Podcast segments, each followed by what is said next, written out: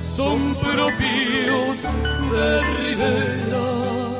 En las tibias. Continuamos en De Taquito y ya lo tenemos a él, Alejandro Jiménez, que viene acompañado del profesor Eduardo Palermo, oriundo de Rivera. Estaremos hablando sobre diferentes interrogantes que tienen que ver con la mirada histórica en el norte del país, por ejemplo, el tema de la esclavitud en el siglo XIX y otros temas más. Hay de todo para hablar. ¿Cómo Bueno. andás? Bienvenidos. Buenos días a, a mis compañeras y a la audiencia. eh, y bueno, es un gusto hoy tener a un amigo acá que compartimos IPA hace muchos años y que eh, él se volvió a sus pagos, ¿no? Eh, esta música que escuchábamos era precisamente una música que estuvimos buscando, una música identificatoria de Rivera, y es eh, Caminito de Piedras Coloradas, es este, de Tierras Coloradas, mirá, hasta, hasta le pifio el nombre. Eh, es una un- es un poco la banda sonora de que cuando uno llama a la intendencia de Rivera le aparece esta música de fondo mientras espera. O sea que es una música bien emblemática de eh, allí de la, del departamento fronterizo. Eduardo, ¿cómo te va?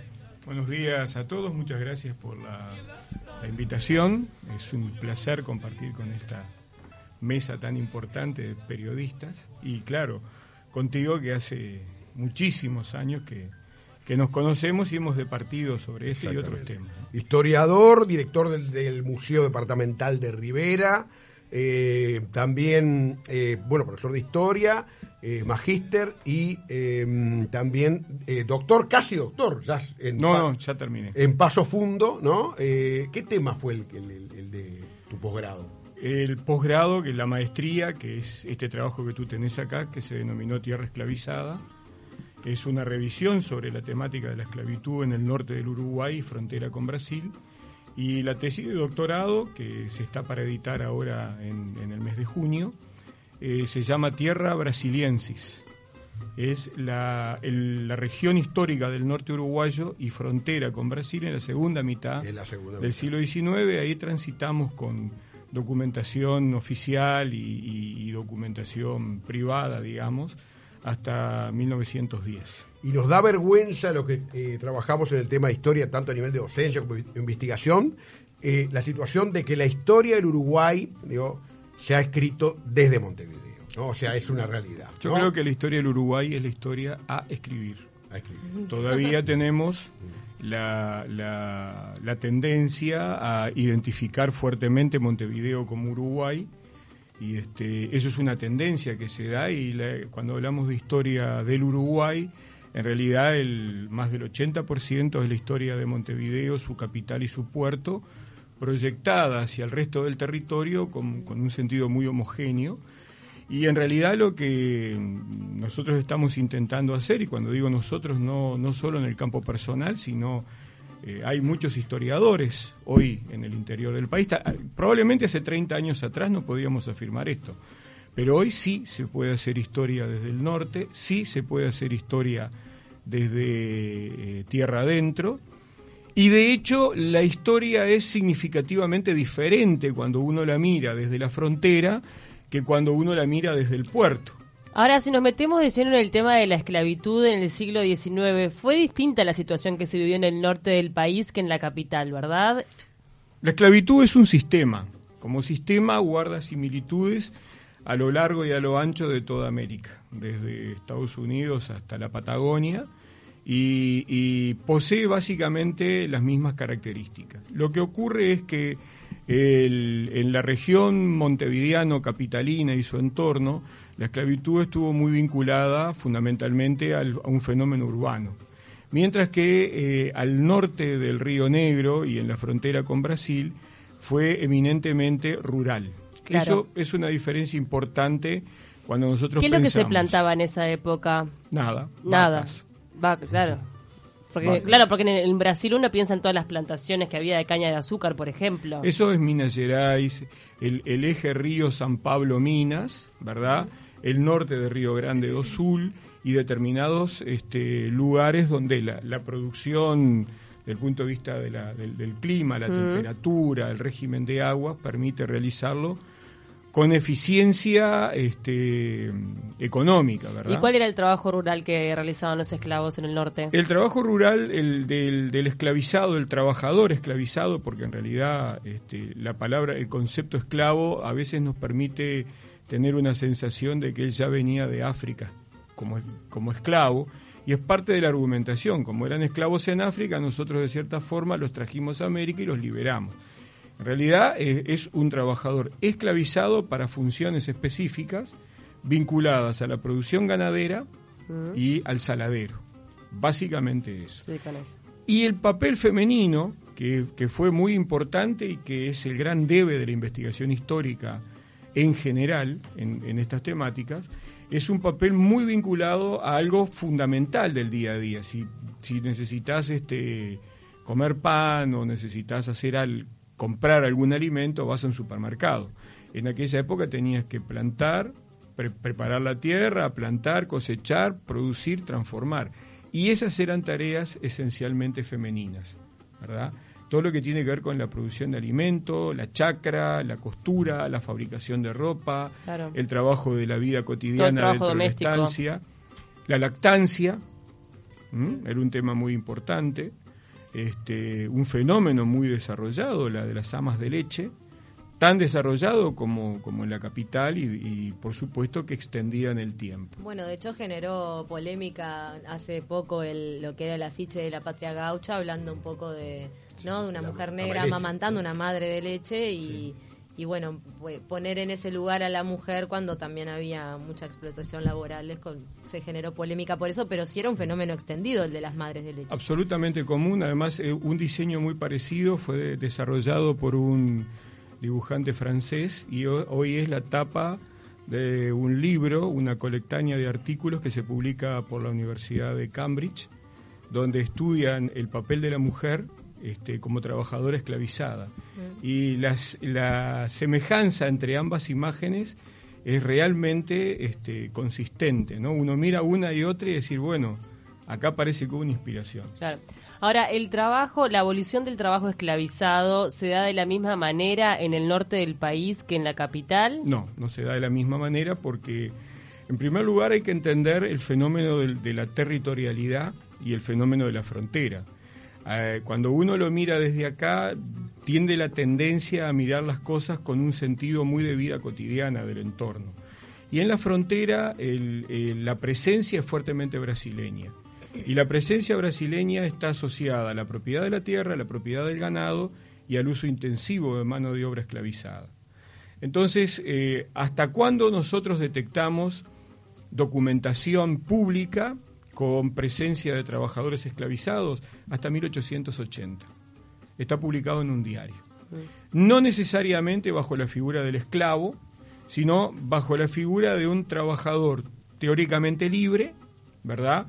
Que se le denominaba peón contratado o contrato de trabajo, que era una especie de cambio de figuritas que el gobierno uruguayo de 1851, 52, 53 había aceptado para que se introdujeran negros provenientes del Brasil, dice textualmente, tienen que ser libres. Entonces, del otro lado, el dueño, el amo, el patrón, le hacía firmar a alguien que no sabía leer ni escribir, ¿eh? poner un dedito o una cruz, te doy la libertad, pero a cambio me tenés que pagar la libertad. Como no tenés dinero, me la pagás con 20 años de servicio.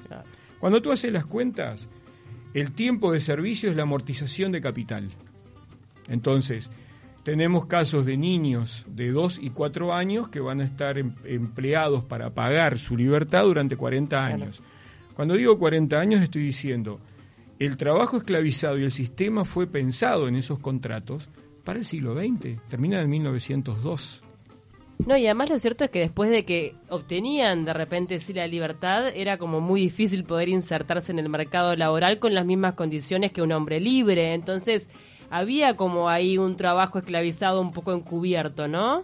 El trabajo al trabajo esclavizado sucedió un fenómeno muy, muy complicado que los brasileños, la academia brasileña la define muy bien con, el concepto de filios de criación.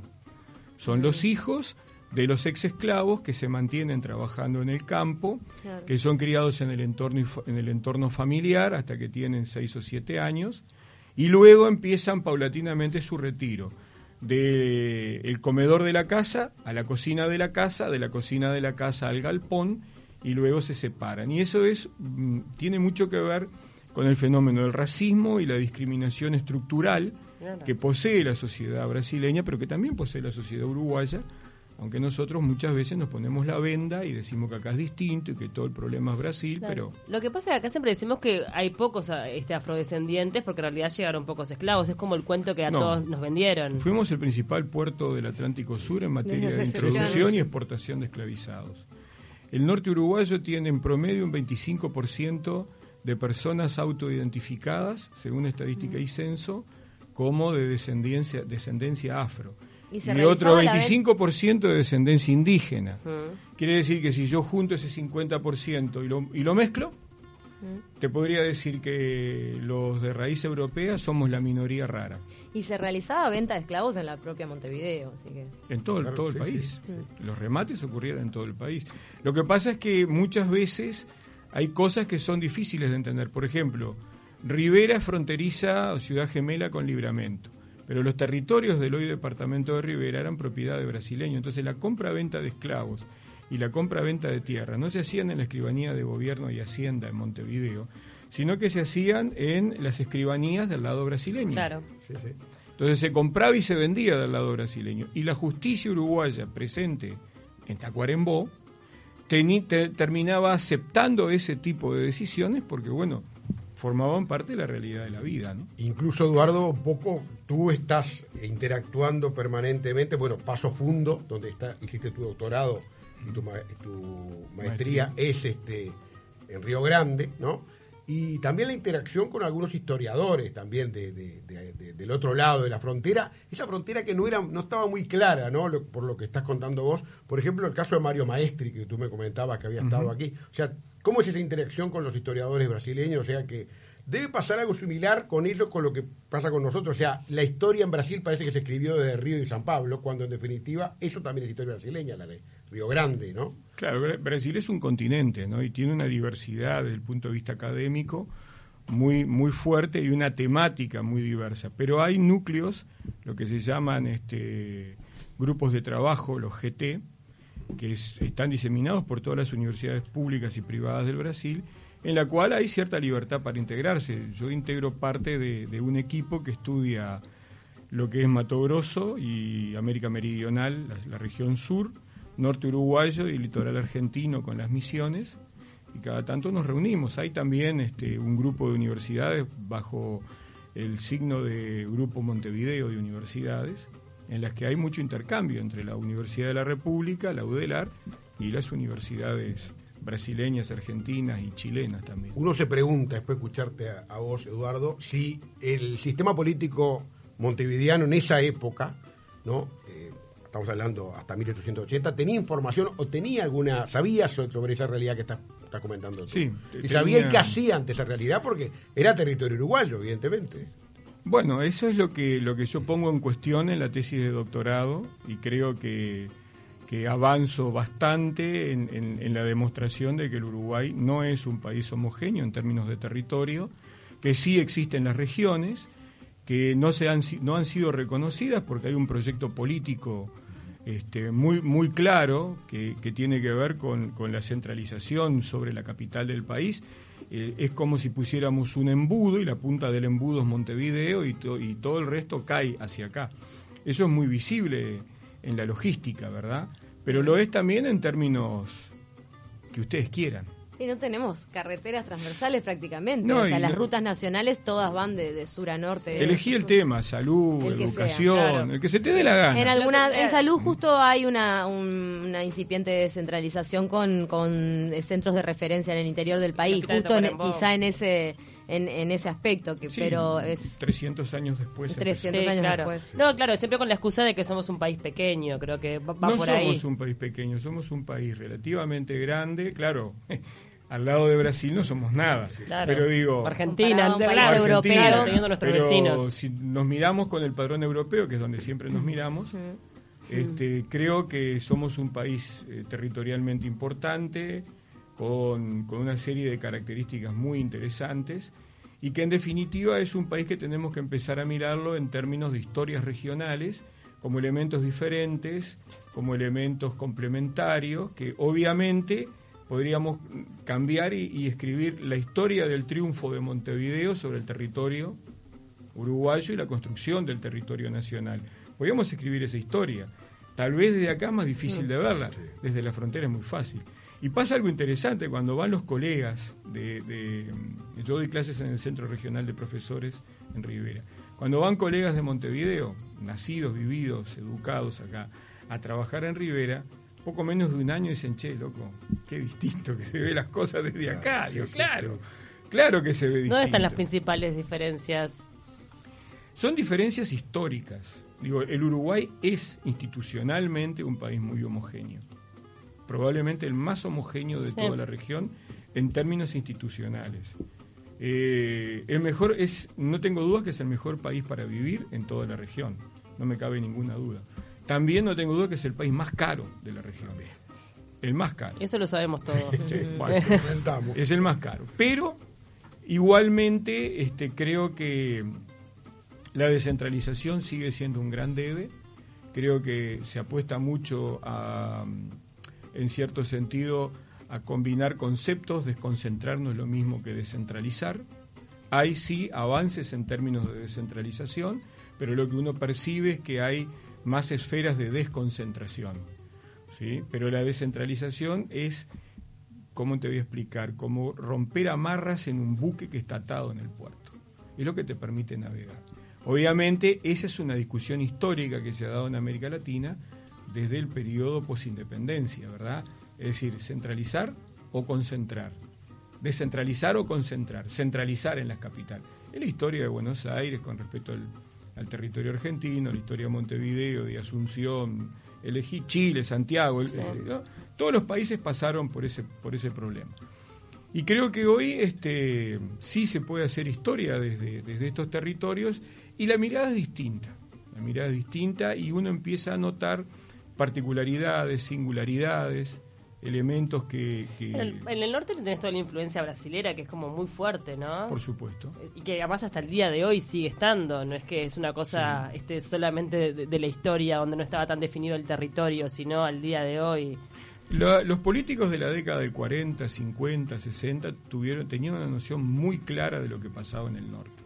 Durante el periodo colonial, creo que el Tratado de la Farola, cuando el Cabildo acuerda con Lecor, cederle los territorios del norte es porque era un territorio complicado, estaba lleno de indios, malhechores, gauchos, portugueses, ladrones, ¿no? Entonces alegremente le ceden la, última gran reserva de ganado cimarrón a cambio del faro de Isla de Flores. Yo creo que hay una definición, ¿sí? que después se sigue dando a lo largo del tiempo y que, por ejemplo, si uno consulta la historia del Uruguay de Acevedo, es un, en sus tomos queda muy patente y la existencia de esa problemática. Luego aparecen otras publicaciones donde como que se van cortando, filtrando determinadas cosas y cada vez el país tiende a ser más homogéneo, más homogéneo y ah. terminamos con un producto homogéneo. Claro, ahí, por ejemplo, la escuela pública, por ejemplo, la Torre hizo mucho por eso, ¿no? Lo que es la unificación de, del territorio, claro. claro. Eh, Eduardo, una última cosa. Eh, las guerras civiles, ¿cómo, cómo pensás que, ¿Qué tiene que ver con este tema? O sea, ¿cómo se, puede conjugar con, precisamente vos decías, esa intervención de, esos esclavos, por ejemplo, en, la situación de guerra civil en el norte del, país? Todo proceso de guerra, sea civil o no, siempre fue un momento de oportunidad para la libertad, a cambio de lo que tenía para dar el individuo, que era su fuerza de trabajo o su sangre. Eh, en el caso de las guerras civiles, estamos hablando de 1870 en adelante, obviamente que se utilizó en forma intensa este, los libertos o individuos que eran cooptados para eh, ejercer la libertad a través del, ejercicio militar, sea en el ejército regular o en el ejército de los caudillos rurales, ¿verdad? Este, pero ya en las guerras civiles más modernas, digo, en la época de Aparicio Sarabia y etcétera, lo que tenemos es una fuerte presencia de afrodescendientes y este, descendientes de indígenas en, los ejércitos. Claro, que apareció, obviamente, tenía una gran vinculación con ¿no? este, con, lo que era todo lo que había él estado incluso combatiendo en 1893 en la, en la eh, guerra civil de, Río Grande. En la, federalista. Eh, lo que pasa es que eh, cuando uno define la figura de Sarabia como un caudillo, un hombre de frontera, todo lo que viene después es más fácil de entender. No digo que de explicar, de entender. Cuando tú lo mirás y decís, bueno, pero y, ¿no? muy distante del gaucho aburrido que tomó las armas. Era un individuo que respondía a un conjunto de intereses, situaciones y elementos propios de su entorno. Su entorno que era más de un tercio del Uruguay en ese momento. Entonces, este, la, múltiple influencia y los intereses en el juego de frontera son importantes. Y tampoco nos podemos olvidar que, el Uruguay ha tenido históricamente dos grandes centros de contrabando. ¿verdad? El puerto de Montevideo, en primer lugar, sin dudas, que lleva el récord de todo lo que ustedes quieran manejar. Bueno, hace poco informábamos de 400 kilos de cocaína. Por ejemplo. No, el día de hoy, que, hay contenedores enteros sin revisación. Bueno, pero vos suma todo eso y te, te da un récord de contrabando. Y ni hablar la frontera. Y la frontera seca. Sí, claro. Que ha sido históricamente la, actividad económica por excelencia en la, en la frontera es la pecuaria, la producción de ganado. En los últimos 100 años la producción de alimentos a través de las grandes plantaciones y el contrabando. Si no podés vivir sin el contrabando. Somos contrabandistas genéticos, viscerales el mini contrabando es algo naturalizado absolutamente en las personas que viven en frontera. De hecho, sus presupuestos de economía familiar hogareña están calculados en base a los precios del otro país. Aquello que decía El Uruguay entero es un, También.